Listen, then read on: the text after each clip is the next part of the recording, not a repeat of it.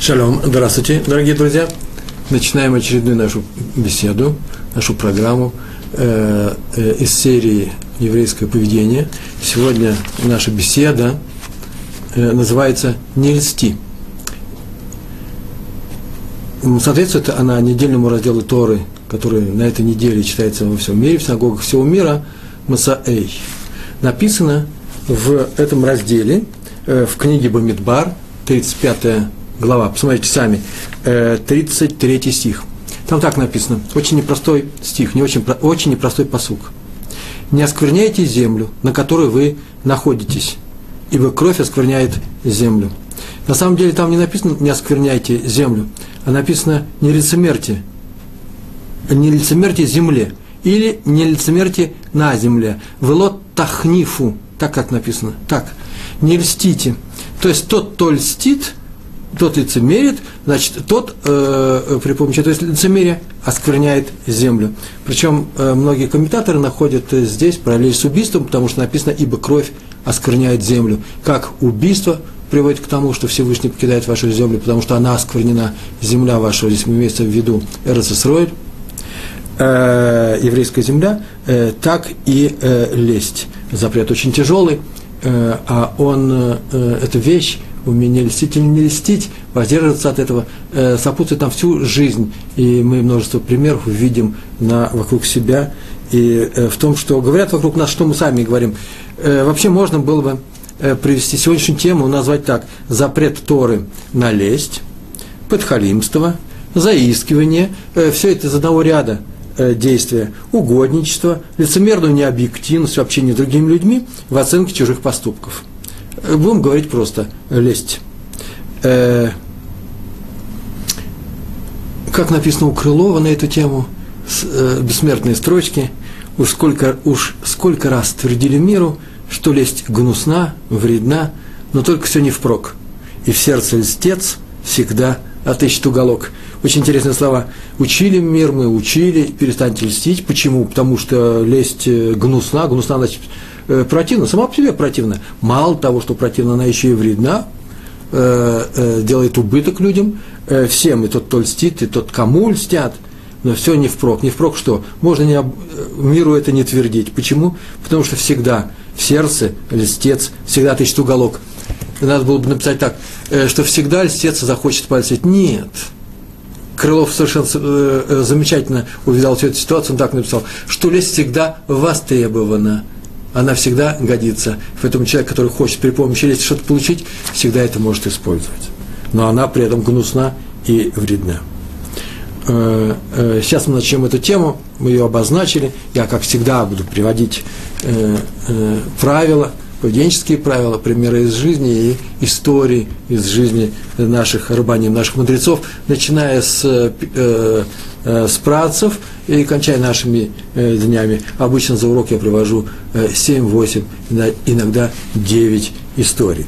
Ну, начнем с того, что э, э, как относились, как относятся наши мудрецы к, ко всему, что касается лести. Э, один из примеров, самый-самый простой, о том, как великий мудрец Катав Софер, сегодня о нем буду говорить и подробно расскажу, кто он, что он сделал, в каком городе он жил. Его спросили, за что он э, любит раби Арье Леви, который посещал его в течение 20 лет, приходил к нему за вопросами, и э, э, к этому великому ученому он всегда ему отвечал. Всегда его принимал в любое время, в любую непогоду, днем и ночью. Э, если тот просил кому-то помочь, то всегда Катав Софер помогал. Э, э, особые отношения у него были с этим человеком. Его спросили, за что он его так любит, и он ответил вдруг неожиданно. И об этом написано в книге, за то, что он в беседе с ними, в беседах с ним, никогда ни разу ему не польстил ни слова э, э, лести перед высоким раввином. А и второе, что он э, сделал, отмечено, что он никогда ни разу ни о ком не сказал плохого слова. Это очень важное качество. Как видим, это качество сродни, сродни э, э, умению не говорить лашонара. Все мы проходим такую вещь, такой урок лашонара. Лашонара – это плохой язык. Э, э, умение э, смотреть своей речью, э, в, изучаем законы, которые касаются э, э, именно умение говорить по-человечески, не обижая других людей, читаем книги, э, все это написано в книге Хофисхайма, так называется Хафисхаим, и эти законы изучаются, Лашунара, а законы лести не так изучаются, но, как видим, они сродим. Сейчас мы увидим параллель между лестью и э, законами э, на неверную речь Лашунара. Э, но сначала чем с историей. История из книги, которую я прочитал в книге, которая называется Сефер Хасидим, э, хасидская книга, книга хасидов. Э, книга это не сколько не о современных хасидах, это просто книга о праведных людях и законах, которыми должны руководствоваться те люди, которые хотят быть праведными. У одного уважаемого, очень уважаемого и благочестивого э, э, равина была дочь. В одном из местечков – в одном из городов в Европе, и э, многие молодые люди хотели, э, хотели бы взять ее себе в жены. И э, устраив, хотели устроить шитух, но он очень тщательно отбирал себе жениха для своей дочери. И э, мы знаем законы э, э, шедухов, правильно, да? Э, когда отец или мать выбирает кандидатуру для своей дочери, но последнее слово зависит от нее. Она на встрече скажет, согласна она с этим человеком начинать супружескую жизнь, э, начинать новую жизнь или не согласна. Слово за ней, а выбор изначальный, э, предварительный, всегда за родителями, э, которые хотят найти достойную кандидатуру для своей дочери или своего отца. И он долго тщательно выбирал, и в результате осталось только две кандидатуры на весь город – и э, два юноши, о которых было известно, что, что они из тоже из весьма благочестивых семей, э, пристойного поведения, учатся очень хорошо в Ешиве, э, Ешива Гдола, Большой Ешиве, э, талмид, э, талмид, каждый из них Талмид Хахам, и э, он не знал, кого из них выбрать, и вдруг он решил устроить экзамен. Но экзамен не на знание их Талмуда или законов Торы, а очень оригинальный экзамен. Он сделал следующее – вообще на самом деле мудрецы не приветствуют такой род поведения, но что написано, то написано, так он однажды это сделал. Он э, инициировал, э, инициировал, э, инсценировал, так, устроил, придумал сцену, когда он построил со своим соседом, на какие-то экономические вопросы, какую-то экономическую тему, кто кому что-то должен, был э, э, какие-то деньги, э, причем он взял заведомо на себя неправую э, сторону, он был неправ. Э, эта э, сцена закончилась тем, что он пригласил на Равинский суд этих двух молодых людей, чтобы они рассудили. Тем самым показали знание еврейских законов. И оба рассудили. Один присудил, э, э, называется, победу, победу по очкам, э, этому Равину, сказав, что он прав, хотя очевидно было, что он был неправ, а второй сказал, вздохнул и, несмотря ни на что, сказал, что, меня извините, но вот э, по законам Торы полагается все вашему соседу, вашему бывшему другу, а вы в, в этом споре не правы. И в результате этого спора он и получил в жены дочь этого равина, потому что он его и признал э, э, правильным верным человеком, потому что не, на, не нарушил запрет на лесть. Лесть – это очень легкая вещь. Ничего не стоит сказать хорошие вещи другому человеку именно для того, чтобы ему понравиться, чтобы что-то получить. Э, я приведу несколько примеров, но сначала обратимся снова к тому, что написано в, в, в Торе, в книге Бамидбар написано «не лицемерьте на земле, на которой вы живете». А дальше написано «не оскверняйте землю, в которой, в которой вы обитаете, и где Всевышний живет». Шухайн там, где он обитает тоже. Отсюда мы видим, что лицемерие и осквернение – это одно и то же. Осквернить, сделать невозможное для проживания. Что значит невозможно для проживания? Где жил, там я и живу. Не, не, нет. Осквернить еврейскую землю, это значит сделать так, что Всевышний ее покинет. Он уйдет. Мы говорим, э, идем, ведем речь о шхине, о э, ощутимом присутствии Всевышнего. Это место становится нечистым, и Творец считается так, что Творец его покидает. Поэтому можно сказать, что лесть, так написано в стихе Торы, удаляет от нас Всевышнего. Э, о том, что когда Всевышний уходит, становится плохо, мы знаем хотя бы потому, что теперь мы можем молиться, и нам не будет э, отвечено. По крайней мере, до тех пор, пока мы не сделаем так, что к нам прислушаются, или очень больно нам будет, или же мы будем очень э, э, желать сильно исправиться, и тем самым захотим очистить нашу жизнь, э, нашу землю тем, что мы э, уберем все те качества, в результате которых Творец покинул нашу страну. Он к нам вернется, ответит на, наши, на нашу молитву, только так мы можем выжить. Общие запреты, о которых мы говорили сейчас, можно сформулировать таким образом. Я взял это, записал, э, сейчас в переводе на русский язык это звучит так. Надо опасаться, видите, нельзя сказать нельзя. Это очень важно. Запрет начинается так. Надо опасаться льстить другому человеку, если он злодей. Что значит злодей? Если он совершил злодейское дело, только то есть то, что запрещено Торой. Может быть, он никакой не злодей, но он сделал плохую вещь, и в силу этой вещи он э, э, сейчас выступает в данном, э, в данном месте как злодей. Так вот, нельзя льстить злодею. Другими, нельзя, другими словами, нельзя хвалить его за, те плохие, за плохое действие. Вот он сделал плохую вещь, нельзя его похвалить за это. Или устраниться от того, чтобы его остановить. Мы не останавливаем его, мы уходим. А могли остановить. Если мы могли бы его остановить от плохого дела. Зачем мы так делаем? Чтобы ему понравиться или получить от него пользу. Вот центральное место э, э, э, запрещения на лесть. Важно, это повторяю, речь идет не о злодее, а о любом плохом деле, даже о том плохом деле, которое сделал хороший человек в нашей жизни это часто происходит. Простой пример. Ко мне приходит мой друг и начинает жаловаться на свою тещу, на свою жену, ну, ну какие-то непорядки, которые у него в семье э, случились или на работе. Он мне жалуется, что делаю я? А я ему поддакиваю. Я говорю, да, какой ужас, какие плохие люди тебя окружили. Я его поддерживаю в его черном взгляде на жизнь. На самом деле я не могу отдавать оценку тем событиям, которые у него происходят. Почему? Потому что я не могу взять на себя роль судьи. Я не могу осудить, я не могу судить. Я не могу судить. Судить о том, хорошо ему или плохо. Все, что я могу сделать, я могу позволить ему выпыкаться. Или помочь ему встать на ноги, сказать, не все так страшно, поддержать его. Или помочь разобраться скорее всего, все не так страшно на самом деле. Его окружают отнюдь неплохие люди. Его жена замечательный человек, иначе бы он на ней не женился. И теща у него просто прелесть, это я сам знаю. Поэтому нужно помочь, ни в коем случае нельзя поддакивать другу, или одна женщина поддакивает подруге, когда та жалуется на свое окружение, своих близких родственников, на своего супруга. Это называется льстить. Льстить, сказать, ты хороший, когда неизвестно, хороший ли человек или нет. А иногда бывает, что я просто знаю, что человек сделал не очень хорошие вещи чтобы успокоить, или чтобы ему, чтобы он не испортил свои, отнош... Э, свои отношения ко мне, я начинаю его поддерживать, это называется лесть. Тора это абсолютно запрещает. Так, как, так же, как она запрещает лашунара, плохие слова о других людях. Пример. Известно про царя Гриппа. Был такой царь Агриппа. Агриппа э, из рода Ирода, э, сын царицы Мирьям, э, святой женщины, но э, он происходил э, по отцовской линии от адумейцев, людей из дома, в частности от, от Ирода. Был жуткий злодей, а Агриппа, в отличие от него, был очень хорошим человеком.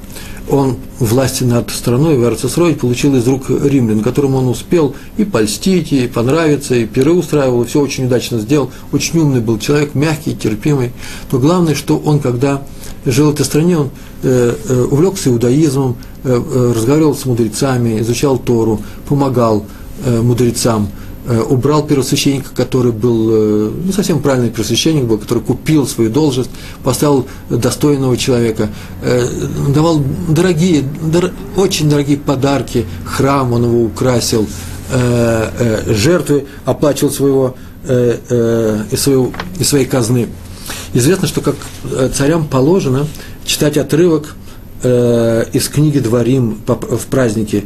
И он читал, он выполнял эту заповедь, он читал, и когда доходил до того места, где написано, что царем евреев может быть только один из ваших братьев, то, то есть один э, еврей, а, кто-то из евреев, и по, еврей, и по матери, и по отцу, а у него мужская составляющая его родословной была под большим сомнением, э, царь Агриппа, или по-еврейски говорят Агриппас, э, что это правильно, потому что имя-то э, греческое, он плакал. Он плакал перед всем народом, э, на взрыв плакал. И рядом стали мудрецы, которые сочувственно, так написано в, в Талмуде, опускали голову и тоже плакали с ним, а после того, как он, чтобы, для того, чтобы он перешел дальше к чтению, они ему кричали, так написано в трактате Сота, «Э, «Ты наш брат, ты наш брат». Написано в Талмуде Иерушалме, что в этот день шли бои на границе Израиля, и несколько, и несколько тысяч евреев погибли. И сразу же мудрецы, мудрецами было понято, что это э, реакция небес на то, что они лицемерили. Они, чтобы успокоивать, говорили, ты наш брат. Хотя могли это не делать. Нарушение заключалось не в том, что он сел на место царя, и, и в том, что они его посадили, не согласились с тем, что он сидел на месте царя. Нет. Нарушение было в том, что они лицемерили, говорили ему, что ты совершенно достойный царь, несмотря на то, что э, воцарился в нарушение Торы. И так написано в трактате э, в Вавилонском э, э, в Вавилонском, Иерусалимском э, Талмуде, что такова реакция э, Всевышнего на любой акт лицемерия в еврейском народе, особенно на таком большом уровне, как уровень царей и мудрецов. Рабену Йона, вы наверняка знаете про такого, жил на юге Франции, двоюродный брат Рамбанна, написал замечательные книги, он много замечательных книг написал, в частности, книга Шарей Тшува. Шарей Тшува – это книга, посвященная раскаянию, как делать раскаяние, как справляться, как улучшать свои качества, как избавляться от плохих качеств. И в третьей главе он объяснил, можно посмотреть на иврите, может, даже в русском уже языке, э, на русский язык уже перевели, и он объяснил, какие виды запрещенной лести имеются. Дальше он написал, между прочим, про виды разрешенной лести, мы, может быть, будем об этом говорить, если у нас хватит времени, я постараюсь это сделать, а сейчас возьму и перечислю несколько видов запрещенной лести. Семь пунктов у меня получилось. Первый пункт такой. Человек видит чужой грех и говорит этому человеку, ты не согрешил, ты все правильно сделал.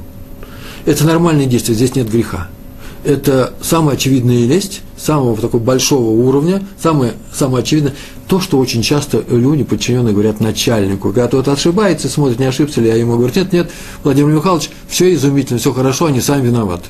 Это э, э, самая настоящая лесть и э, э, подхалимаш, я бы сказал, да, есть такое слово.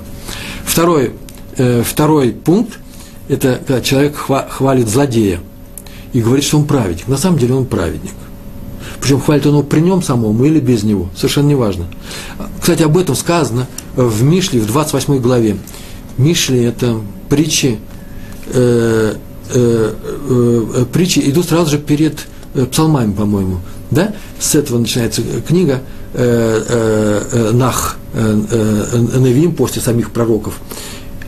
Танах, э, Ктубот, это книга, третья книга Ктубот – третий сборник, там написано в 4, в 28, 28 э, глава, 4 стих. Посмотрите, там так написано. Те, кто оставляет Тору, хвалят нечестивого, а кто соблюдает, соблюдает Тору, то его, те его осуждают. Хвалить нечестивого – это один из самых нечестивых поступков. Хвалит злодея и говорит, что он праведник. Это второй уровень по Рабину Йона. Третий – хвалит злодея с глазу на глаз, в частной беседе с ним, поэтому тот и не исправляется, тем более, если вы хороший человек, если вы достойный, авторитетный человек, он доверяет вам, все скажет, например, сам себе объявит, ну что вы хотите, он Раф Пятигорский мне э, сказал, что я нормальный человек, а я ему доверяю, это мой раввин, и поэтому тем самым э, человек, который его похвалил, в данном случае, зря назвал свое имя, э, в данном случае сделал ему медвежью услугу и отдаляет его от исправления. Четвертое. Делает себя другом злодея известно, что этот человек злодействует, делает нехорошие вещи.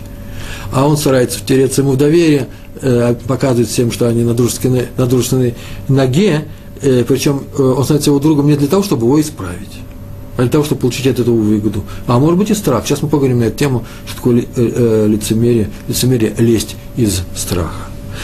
Делает себя другом злодея, вот об этом написана известная поговорка – в Вавилонском э, Талмуде, в трактате Бава э, Бава Кама, 92 лист. Там так, на второй странице написано, не просто так воробей идет к ворону, а потому что сам такой же. То есть внутреннее состояние этого человека, который, которого все знают и все держат за хорошего человека, а он приближается к плохому, становится его другом, наверное, внутреннее его э, э состояние, э, э, внутреннее состояние таково, что оно адекватно этому злодею. Э, как просто говорят э, на, многих языках, скажи, кто твой друг, я скажу, кто ты. То же самое и здесь. Не дружите с плохими людьми. По крайней мере, не объявляйте себя близкими людьми, если они плохие. Держитесь на расстоянии от них. Так говорит Рабейну Йона. Пятое. Э, человек свидетельствует о том, что ему можно доверять. Его спрашивают, можно, можно, можно ему доверять? Можно. Устроить на работу. Человек на самом деле подворовывает, вообще ведет себя нечист на руку но он мой родственник, потом сказал, да, да, ему можно э, э, доверять. Это называется один из видов лести. Неочевидный, кстати, вид. Почему? Потому что это говорится не этому человеку. Льстят за глаза, льстят э, э, ему не в лицо. Тем самым сбивают с толку остальных людей, они-то думают, они тебе доверяют, э, ты им э, пользуешься авторитетом в глазах некоторых людей, и, э, и поэтому так нельзя поступать. Или, например, человек может помочь злодею и не помогает ему. Все, видите, ни одного слова нет. Это называется один из видов лести. Лести какой? Все видят, что этот человек ничего не делает для того, чтобы остановить другого человека. Это называется, что он э, делает его действия легитимными, он разрешает. Простой пример. В книге Хофицхайма написано, в книге Равина Плискина э, на русский, на русский язык, береги свою речь, на русский язык переведено, я там редактировал э, этот текст – приведен такой пример. Э, стоит очередь, э, все знакомые люди, предположим, в кассу на, автобус, на главной автобусной станции, и два человека громко обсуждают третьего и ругают его, а сзади стоит Равин. Через некоторое время Равин отошел в сторону, и когда один другому говорит, слушай, может быть, мы нарушили закон Лашонера, они говорят, послушай, вот Равин Плони стоял тут рядом с нами, с нами поздоровался, ни слова нам не сказал, значит, мы ничего не нарушили, мы же говорили правду, он с нами согласен. Это называется лесть, вид той лести. По-русски это уже не лесть, а на иврите это именно та лесть, которая э, э, запрещена. А именно лесть, когда мы делаем вид, что мы нормально относимся к плохим поступкам, они отнюдь неплохие, оказывается, э, других людей, в частности, злодея. Или последний пункт из этих семи относится с почтением к злодею. Э, на самом деле это непростая вещь, с почтением относиться к злодею, а если он правитель, а если он у нас пахан в нашей деревне а если наш, наш начальник, а если наш учитель э, вел себя плохо и, может быть, будет осужден, э, выйдут его к директору, может, даже уволит, а э, я к нему отношусь с почтением. Дело в том, что это очень важный пункт. Надо же вообще-то идти с людьми и выполнять такую заповедь, как, которая называется «даркей шалом», правильное поведение, мирное поведение со всеми. Но «даркей шалом», мирное поведение э, с, э, с людьми, со всеми людьми – отнюдь не э, требует от нас, чтобы мы относились почтительно по отношению к тому, кого-то надо осудить, чтобы другие не повторяли его грех. Смотрите, если у, вас, у нас во дворе э, живет какой-то не очень приличный человек, который вообще-то хулиганит, вечером напивается, буянит, кого-то обижает, оскорбляет – это что, надо, может быть, вызвать милицию, надо, может быть, обратиться к Равину, если он еврей. Что нужно делать? Это еще не значит, что нужно с ним вступать в э, какой-то такой боксерский клинч, шуметь, кричать, скандалить, э, тем более драться или мстить ему, окна бить, не дай Бог. Э, больше того, если его осудили уже, осудила вся публика у нас, весь наш детский дворик его осудил, и он вообще-то старается вести себя пристойно и прилично, то я когда выхожу, я вся с ним поздороваюсь но что не значит, что я его поставлю как пример. Смотрите, какой хороший человек, чтобы его поддержать, чтобы он увидал, что он пользуется доверием и авторитетом в моих глазах. Нельзя с почтением относиться к тому, который это почтение должен еще заработать. Это очень важно. Главное, должен быть баланс. Нельзя его э, уж совсем прогнуть, опустить, смотреть на него сверху вниз, не считать его человеком, в то же время нельзя его поднимать э, для того, чтобы, не дай Бог, люди решили, что ты ставишь его в пример. Был такой известный человек, великий человек, я бы сказал, величайший человек, почему? Потому что это звали Илуй, гений, э, э, Рогачевер, Раби Йосеф Розен, некоторые говорят Розин, я думаю, что Розен – Рогачев Илуя, он гений из города Рогачева. Жил он в Двинске, сам он был хасидом. Так он славился многими совершенно замечательными качествами. и одно из них никогда никому не льстил, ни власть имеющим, ни другим раввинам, не, э, э, не те, э, которых, от которых, может быть, зависел выборы в нашу синагогу на равинскую должность людей, ни разу никогда никому не польстил. Однажды обратился к нему главный раввин этого города – с просьбой подписать, поставить свою подпись среди многих прочих под важным очень документом обращение, скорее всего, к властям э, э, на какую-то тему. И там было написано слова, кроме самого, э, э, самого дела и самого иньяна, о том, о чем мне просят, содержание это. Э, там были еще написаны какие-то слова в, в адрес чиновников или э, людей, которые, от которых зависит это решение. Рогачев очень внимательно взял ручку, очень внимательно прочитал весь текст. Потом отмерил верхней строчки, поставил палец и здесь сбоку написал, расписался и написал мелкими буквами со всем, что сверху согласен, а со всем, что снизу не согласен. Лезть. А он не хотел это лезть. Э, про Рогачевера это все знали, эту историю передают – написано во всех книжках, что был особый человек, так все это и оставили. Все подписи всех раввинов стояли снизу, и только Рогачевер подписался в середине. Он не участвует ни в чем, что можно было бы э, оценить как э, предсудительную э, лесть. Понятно, что человек очень часто боится каких-то последствий какой-то ситуации. Поэтому понятно, что не надо лезть всегда. Есть такое выражение «лезть на рожон», да? Э, резать правду матку, я правдоискатель, я правдолюб – от этого очень часто зависит или рабочее место, работа, должность человека, зарплата его, э, а иногда бывает даже здоровье, э, жизнь человека. Всякое бывает в жизни. И поэтому должен человек смотреть, какие последствия будут от его действий. Так написано, кто мудрец, тот, кто видит, какие последствия будут от любого твоего начинания, от любого твоего действия. Э, так, например, не вступает на напрасные пререкания. Ну, какие пререкания с кем? Ну, с начальством, с хулиганами или с властями. Я знаю три примера повторяю, с начальством, с хулиганами и с властями. Они обладают некоторой властью или силой, может быть, минутной, может быть, долгой. Вот в напрасное пререкание с ними вступать не следует. Иногда даже можно им польстить, если от этого зависит очень много. Разумно нужно сделать, э, вне всякого сомнения.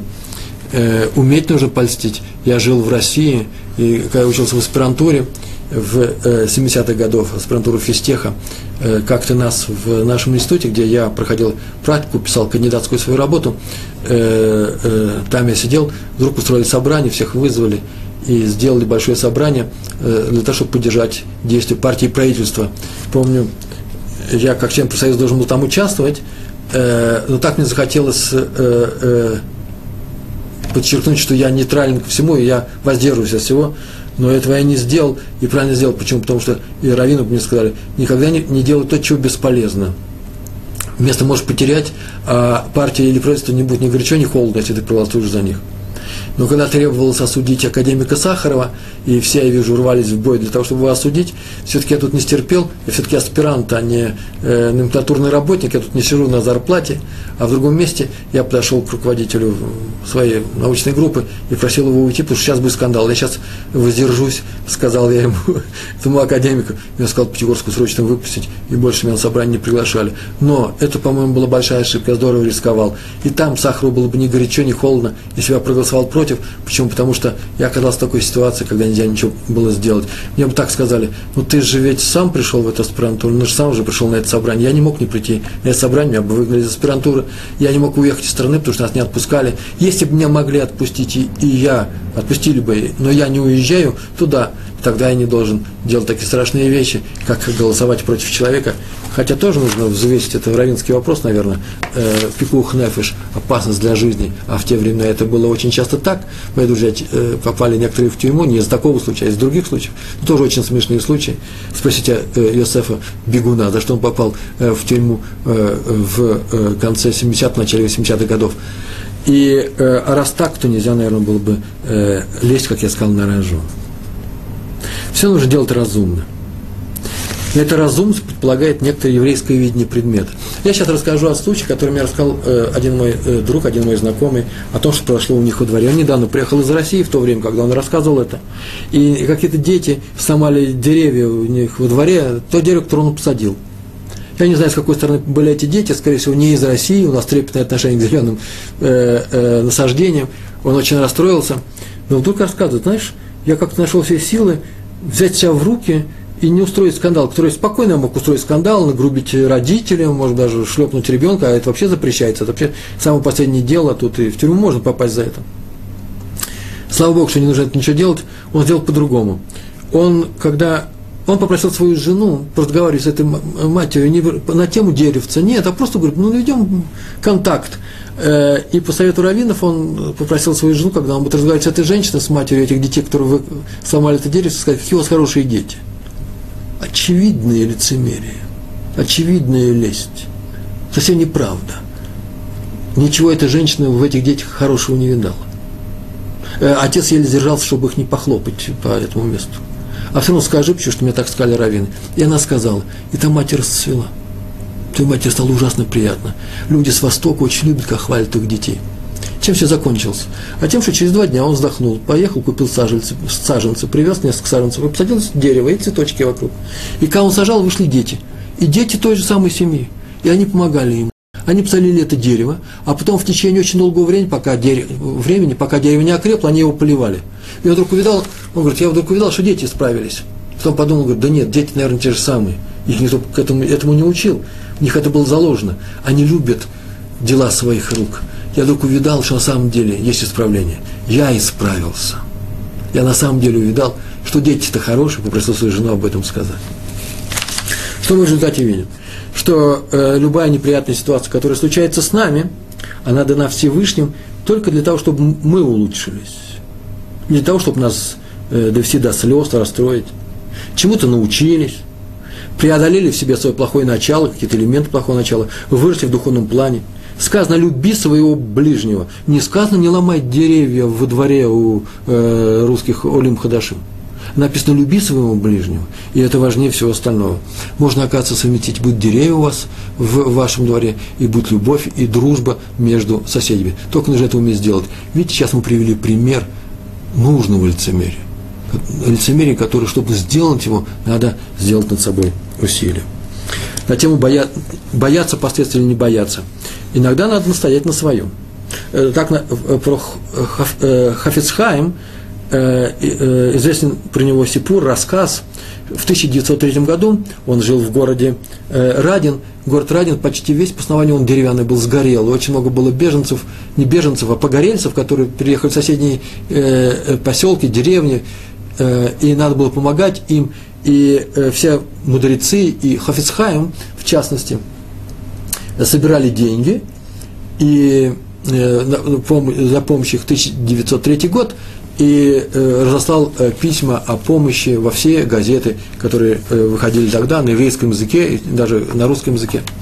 И вдруг он остановился в нерешительности, потому что не знал, что делать с одной газетой. Самая популярная газета была, ее как раз делали апикоиросы, как называется, люди, которые отрицали э, Тору, просветители, люди, которые вообще издевались над Торой.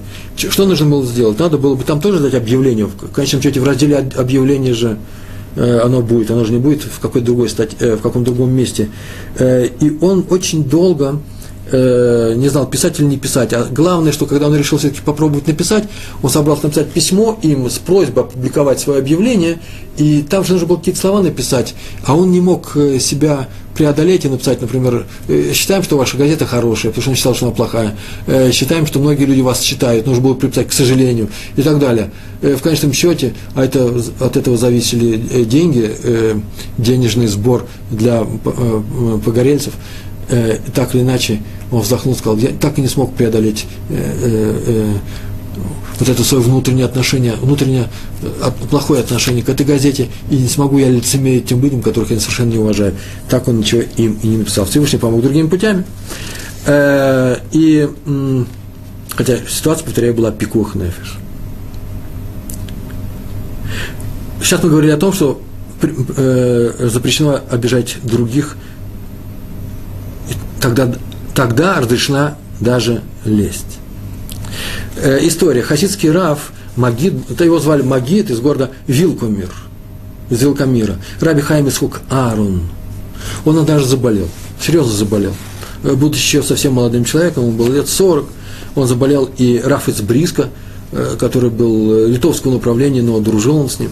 Они были, э, часто встречались, учили Тору вместе, два крупных человека своего времени. Он э, э, находился в городе Бриск, совсем другой город, и прислал к нему своего ученика Араби Зераха Бровермана. Сказал, что потом к нему тоже зайдет, через два дня к нему приедет. Этот ученик Раби Зерах Броверман, в будущем тоже очень известный, большой, крупный раввин, потом приехал в Иерусалим, и я расскажу, что он здесь сделал. Бекур Холим навестить больного. Он при, при, при, пришел к нему и навестил. И на что посмотрел, поговорили о чем-то, а потом Магит ему сказал, смотри, передай своему Раву, Раву из Бриска, что раньше я думал, я был уверен, полагал, что в мире есть, по крайней мере, один праведник, полный праведник. Это твой Рав. Ра, Раби из Бриска. А теперь я вижу, что ошибся. Вот поэтому я болею. Чисто хасидская история. Раби Броверман перепугался – и когда он приехал к, в Бриск к своему Раву, все это передал. Тот выслушал Раф из Бриска, вздохнул, сказал, да, он прав. Дело было так. Тут был суд, шел, я в составе еще двух судей, ну, в составе трех судей, я был один из этих трех судей, мы слушали дело одного человека, очень плохого человека, который плохие дела совершил, и мы присудили э, против него все, что полагалось, а он был из очень уважаемой семьи из уважаемой семьи, которая в свое время в предыдущих поколениях дал много раввинов. Вот так вот он опустился в такой жизни. И я не знал, что сделать. Дело в том, что решение равинского суда надо огласить, оно должно быть известно всем в этом местечке. Э, и рассказать решение нашего суда мне было очень тяжело, я сейчас скажу почему, э, сделал запрос Раву Шмуэлю Саланту, который жил в тех же местах, крупнейший раввин – зачинатель движения мусар, э, еврейского, правильного еврейского поведения, такая наука, мусар, этика. Что делать? Надо огласить решение, а тот из уважаемой семьи.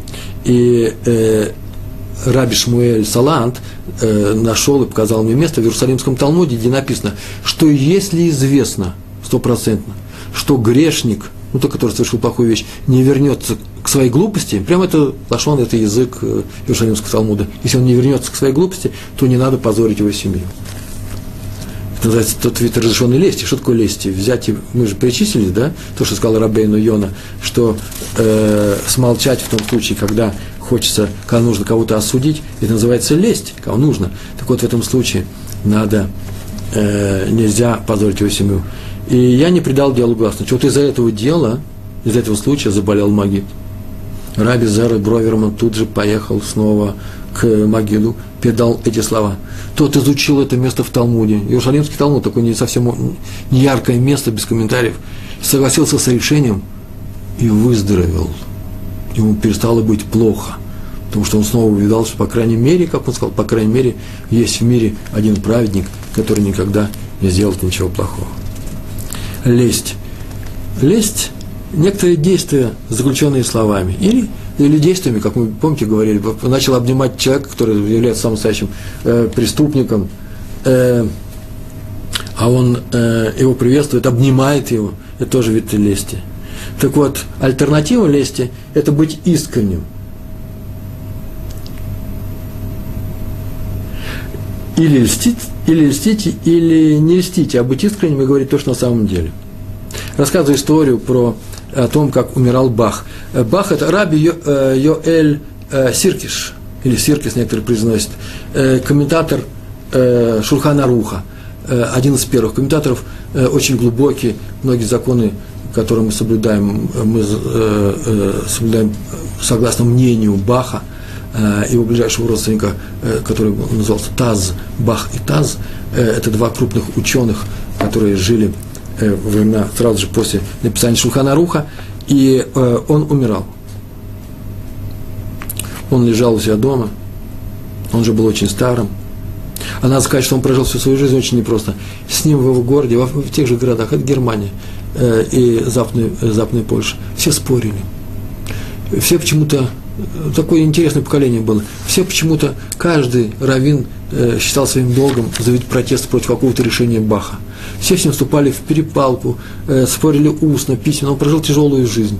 Он э, очень часто побеждал в спорах, иногда просто у него здоровья не хватало. И он всю жизнь прожил не то что расстроенный, но и сказать, сказать, что он не от этого умирал, тоже нельзя, возможно, и от этого. Он умирал, был несчастный, вокруг него была родня, и вдруг к нему приехали все. Даже из ближайших городов, из далеких городов приехали все. Все люди, которые когда-то вступали с ним в спор. Он ужасно удивился. Все пришли навестить его.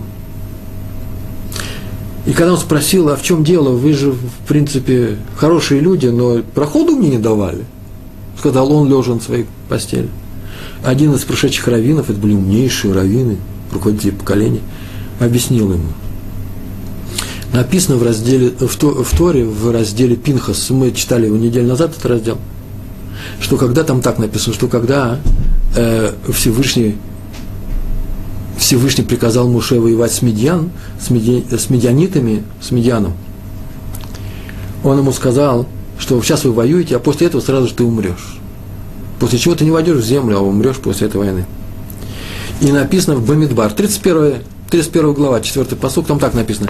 «И собрали из тысяч Израиля, то есть и собрали из тысяч евреев, из множества всех евреев на эту войну, по тысяче от каждого колена на войну. Вот это слово «собрали», оно очень странное. Почему? Что значит «собрали»? Такое ощущение, как будто на силу собрали. Сами они не хотели идти на эту войну. И Раша поясняет. Это сказано, так в Торе написано, собрали тысячи из Израиля. Это сказано в заслугу руководителям Израиля. Почему? Они знали, что Маше умрет после войны, сразу же после войны, и поэтому с войной не спешили. Не хотели идти на войну. Их собрали чуть ли не силой. И это несмотря на то, что написано, и сам Муше Рабейну жалуется в книге Шмот в 17 главе. Там так написано, 4 стих, там так написано, когда он жаловался или объяснял тяготах своей жизни Всевышнему, что еще немного, они побьют меня камнями. Так они ко мне относятся, евреи, побьют меня камнями. Э, э, это несмотря на то, что э, так написано, они с ним спорили, и они его любили, не хотели, чтобы он умирал, их на силу собирали для того, чтобы они пошли на войну после, против медиан. Почему? Потому что ну, с войной можно не спешить. Моше поживет немножко дольше, чем можно. Почему? Потому что только после войны он погибнет. Это несмотря на то, что они с ним спорили. Вывод, хотя и спорили, такой вывод, вывод можно сделать, но они его любили и не хотели, чтобы он умирал. Но отметьте, я вот сказал очень быстро, почему же Раш так сказал, написал, это похвала руководителям Израиля. Надо было бы сказать про всех евреев. Это похвала всех, всем евреям. Они не хотели расставаться с Маше, несмотря на то, что с ним спорили. И объясняют комментаторы э, Гурарье, комментаторы на Раши, объясняют, иногда правители правители поданные любят своих правителей. Иногда они любят их за то, что правители заискивают перед поданными. Они втираются им в доверие, как сейчас очень часто выбранные должности, хотят понравиться, поднять свой рейтинг. И за это подданные их и любят. Но Маше был не таков. Он всегда с ними спорил ради Торы. Спорил в такой степени, что сам сказал, еще немного, и меня закидают камнями тем не менее народ любил его за правду и прямолинейность. И это Раша об этом написал, заслугу руководителей Израиля. Имеется в виду не руководители Израиля, а один из них, Мушер Бейну. Вот какие у нас руководители. Несмотря на то, что они спорят с евреями, так что те хотят их побить камнями, евреи все равно, а так они себя ведут, что евреи все равно их любят и хотят, не хотят, чтобы они умирали. Так вот и мы, так сказал тот Равин Баху, который лежал при смерти, сказал, мы здесь все потому, что мы тебя любим. Такая история. Тут необходимое замечание надо сделать. Лесть, вне всякого сомнения, это вид, э, вид лжи. Это не то, что есть на самом деле, а ложь запрещена. Ну, хотя потому что запрещена сейчас, э, мы как-нибудь будем говорить о, о лжи, что такое ложь, неправда.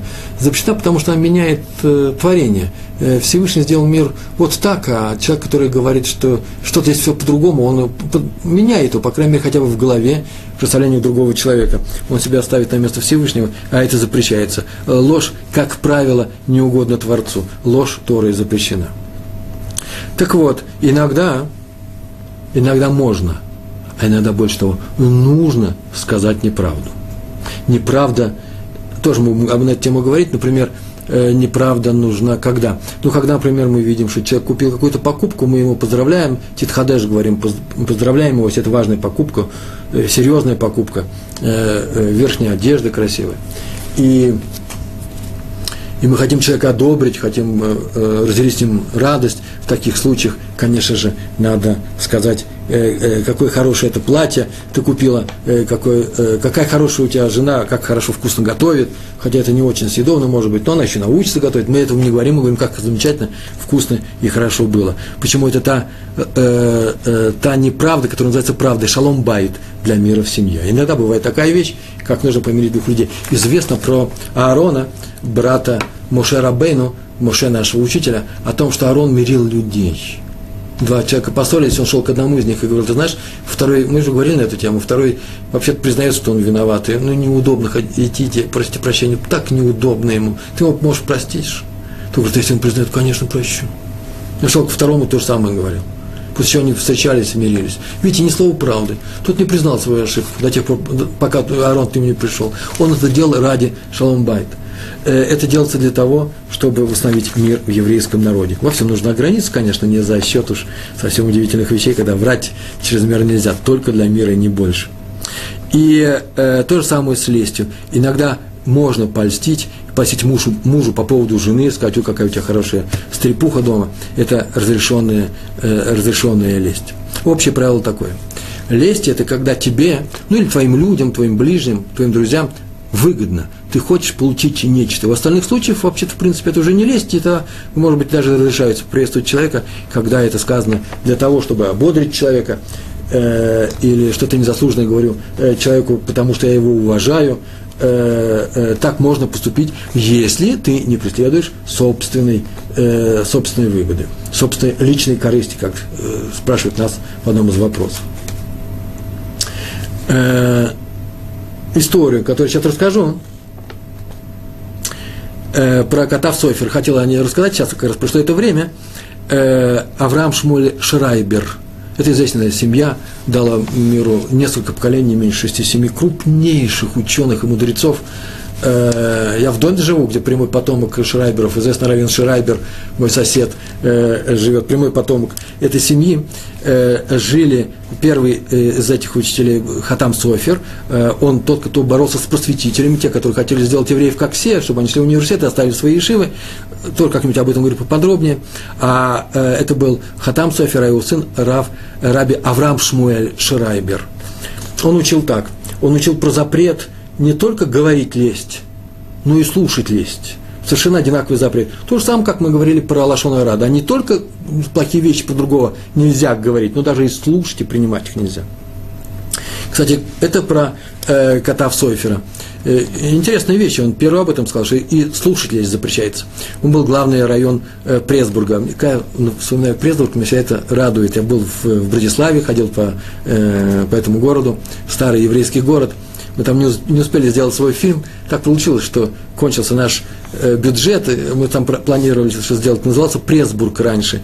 Э, раньше это была столица Венгрии, там всегда жили немцы и евреи, ни одного венгра. На, на том берегу, на, на другом берегу против Вены, на трамвае через, э, через мост раньше можно было ездить. Город Пресбург, столица Венгрии, а с конца, примерно за 15 лет до окончания 18 века, город Пресбург стал столицей Словакии и до настоящее время это еврейский город, в котором жили только немцы и только евреи, ни одного словака. Я так думаю, что откуда там появились, это, столица Венгрии была. Э, там были крупнейшие шивы, э, там э, Хатам Софер, вся фамилия Шарайбер были крупнейшими раввинами, город немцев и евреев. Жили, между прочим, очень мирными друг с другом. Так вот, он приравнял лесть к Лашон именно э, Катав Софер. Нельзя ни говорить, ни слушать. Еще есть общая одна черта между лестью и лошонара. Если для пользы, то можно. Но для какой пользы? Польза, когда мы берем кого-то на работу, поэтому нужно было узнать, выяснить, не человек э, честен, как он работает. Если нет никакой пользы, то, то запрещается не спрашивать людей, не отвечать на такие вопросы, а он какими качествами обладает, только для пользы. Или кому ставим дух, э, взять э, жениха для своей дочери и так далее. Или э, взять студентов в свою шиву и так далее. Только в таких случаях. Все эти случаи описаны, и вы изучаете их в законах Алашунара, а мы еще будем говорить об этом отдельно и приведем целый много интересных историй на эту тему. История про Рава Хаима Соловейчика. Хаим Соловейчик э, популярный персонаж э, многих историй.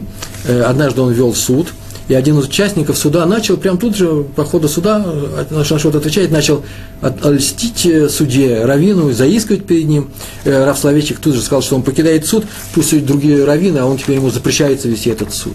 Почему? Спросили его, почему? Потому что он ответил, написано в разделе Пинхас, который мы на прошлой неделе читали, Бамидбар, посмотрите, 27 глава, про дочерей Цловхада. Там были две дочери, которые пришли с вопросом к Моше Рабейну, с вопросом, почему их семья не может получить надел в Эрцестроль. Написано, что могут получить э, наделы после того, как шли 40, 40 лет по пустыне, вошли в Эрцестроль и захватили, теперь каждое колено получит, и каждая семья получит по числу сыновей.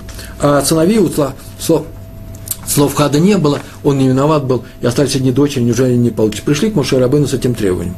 И они сказали, у нас был отец, он умер без сыновей, а умер он за свой грех, а не за то, что он участвовал в, в бунте Короха против Всевышнего и тебя.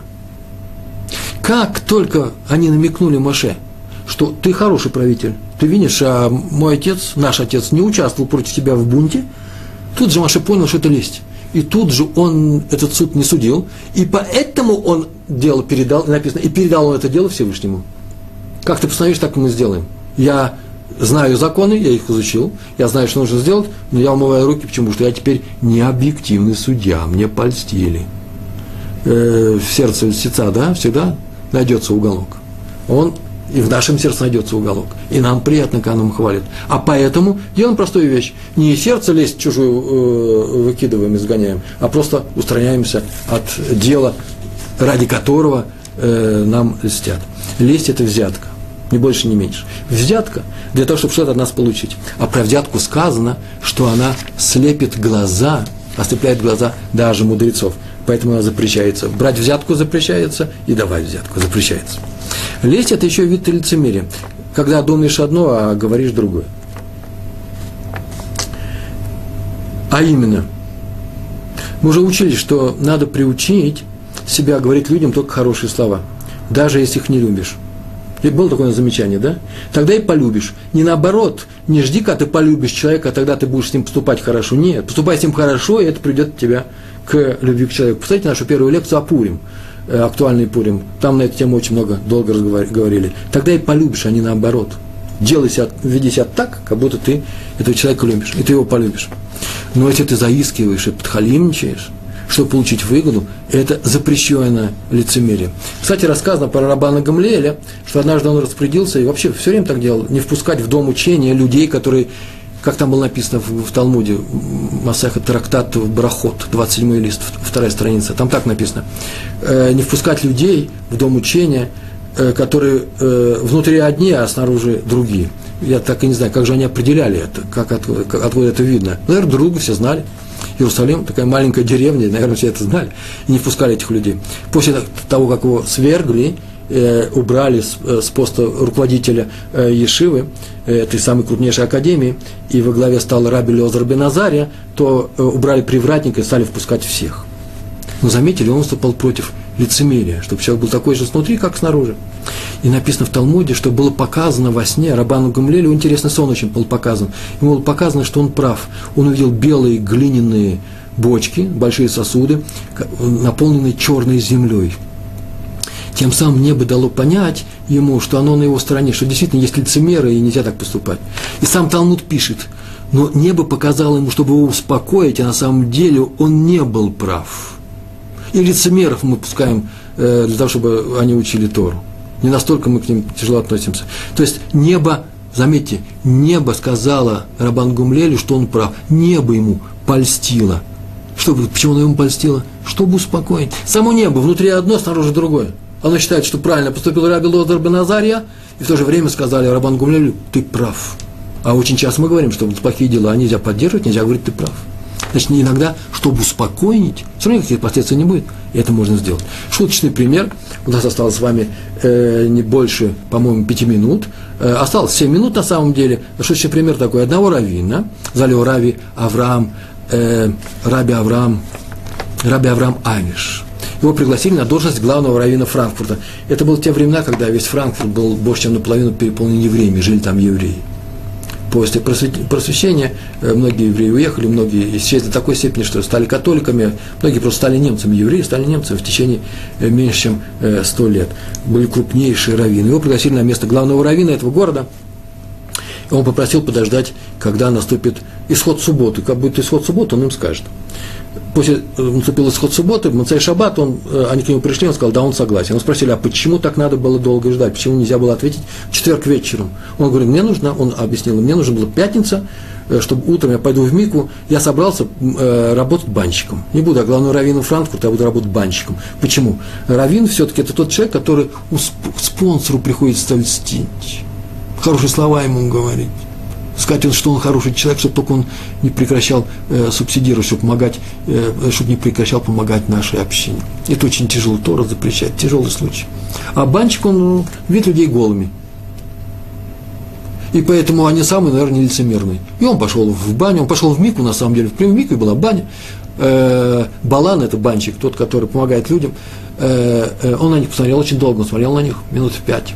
Я обратил внимание – что они очень даже лицемерны, что они совершенно по-разному ведут себя с людьми, с голыми людьми, по-разному, с важными и богатыми, а тут не так, как с простыми и бедными. Откуда они это узнают, трудно сказать. Наверное, по поведению человека он понял, и он такую фразу сказал, ну уже если банщики так себя ведут, то уж лучше быть главным раввином.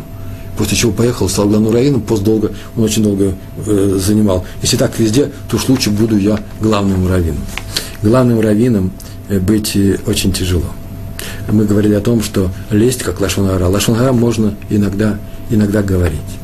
Э, э, например, история о том, что иногда можно говорить нелицеприятную правду про руководителей, про руководителей, не льстя им даже в разговоре с другими людьми. Это очень важный момент – что такое банщик? Про банщика никто ничего плохого не скажет, запрещается. А про руководителя разрешается говорить плохое. Сейчас приду пример. Это мало кто знает. знает. Сейчас у нас ударный момент, может, нашей лекции. Удивительная вещь. Раф Эзрах Ровен Броверман, мы с ним уже знакомы, однажды, он основатель иерусалимских ешив Поневиш и Меашарим. Вот главное, знаете, он переехал в Иерусалим. Будучи молодым, ехал на какой-то почтовой карете из Гродно в свой родной городок, ехал через Вильну, и надо было переждать некоторое время, полчаса он пришел в синагогу, там сидел в синагоге, учился, вдруг увидел, что вошел какой-то молодой человек, поговорил с Габаем, служителем данной синагоги, о чем-то очень резко повышенно, они покричали друг на друга, и тот ушел, а этот муфтет закричал «Амгарец, э, неуч!» Ты сказал, в Вильнюсе не очень есть. Как может быть в Вильнюсе не очень? Во всей Литве, в каждом городе есть э, такая вещь, как организация Тиферт Бахурим, которая привлекает всех людей, которые в любом возрасте, независимо от возраста, садятся и учат Раш, эти не хотят. А у вас Вильна, Иерусалим Делита, Иерусалим Литовский, и не такой вещи, он ужасно расстроенный, сел в карету и поехал к себе домой, а по дороге попался ему какой-то человек, маленький еврей, и тот ему все, что он думал об этом, сказал, почему у вас в Вильнюсе этого нет ничего. А то вообще-то я не из Вильнюса, а во-вторых, а что, не из никого роста, а кто возьмется за это дело? Такой-то богаче и назвал его имя. Или такой-то бедняк назвал, э, такой-то, такой-то раввин назвал его имя. Тот говорит, тише, тише, нельзя говорить, Лашанара, не, не называй таких имен. Ты говоришь, почему нельзя называть эти имена? Потому что в Хофицхайме запрещено, книжка Хофицхайм. А ты говорит, книжку это читал, это моя любимая книжка, ней не расстаюсь, покажи. Он достает из чемодана эту книжку, он говорит, э, э, посмотри, пожалуйста, третью главу, такой-то раздел, открывает главу, начинает ее изучать, и видно. И в этой главе написано, что если человек известен в Торе как мудрец и руководитель, и мало что, тем не менее, мало что делает для других, об этом можно говорить вслух. Поэтому не бойтесь сказать о том, что в каком-то месте. Только нужно знать, быть уверенным сто процентов, чтобы это было, не, не было ложью. Если вы переживаете, если вы близки к этому случаю, то нужно об этом говорить. Почему? Для того, чтобы сделать что? Создание общественного мнения. Эти люди разъехались. И тот э, э, один поехал к себе в Радин, второй поехал в другое место, и он спросил тех людей, которые встречали того низенького человека, спросил, кто это такой, ответили ему Хофицхайм. Это был Хофицхайм, который разрешил критиковать вслух тех руководителей, и не, не, не лицемерить, не льстить им даже за глаза, если они справляются своими обязанностями. Вы вот такой, говорите правду о руководителях, которые ничего не делают для Торы и евреев, чтобы, их, чтобы у нас было поменьше таких руководителей. Не льстите им даже за глаза, но только осторожно и только для пользы. Какая в этом польза? Создание общественного мнения, которое может изменить ситуацию. Никогда, старайтесь никогда не льстить. Старайтесь э, передать, передайте, пожалуйста, привет от э, меня своим женам, мужьям, родителям, детям. Они очень хорошие люди. Я сейчас не ищу. Это на самом деле Просто замечательные люди. Придите домой и убедитесь. И большое вам спасибо за то, что вы вели себя тихо, пристойно и очень хорошо со вниманием в моем уроке. Я вас очень люблю. Это не лесть. Всего хорошего. Шалом, шалом.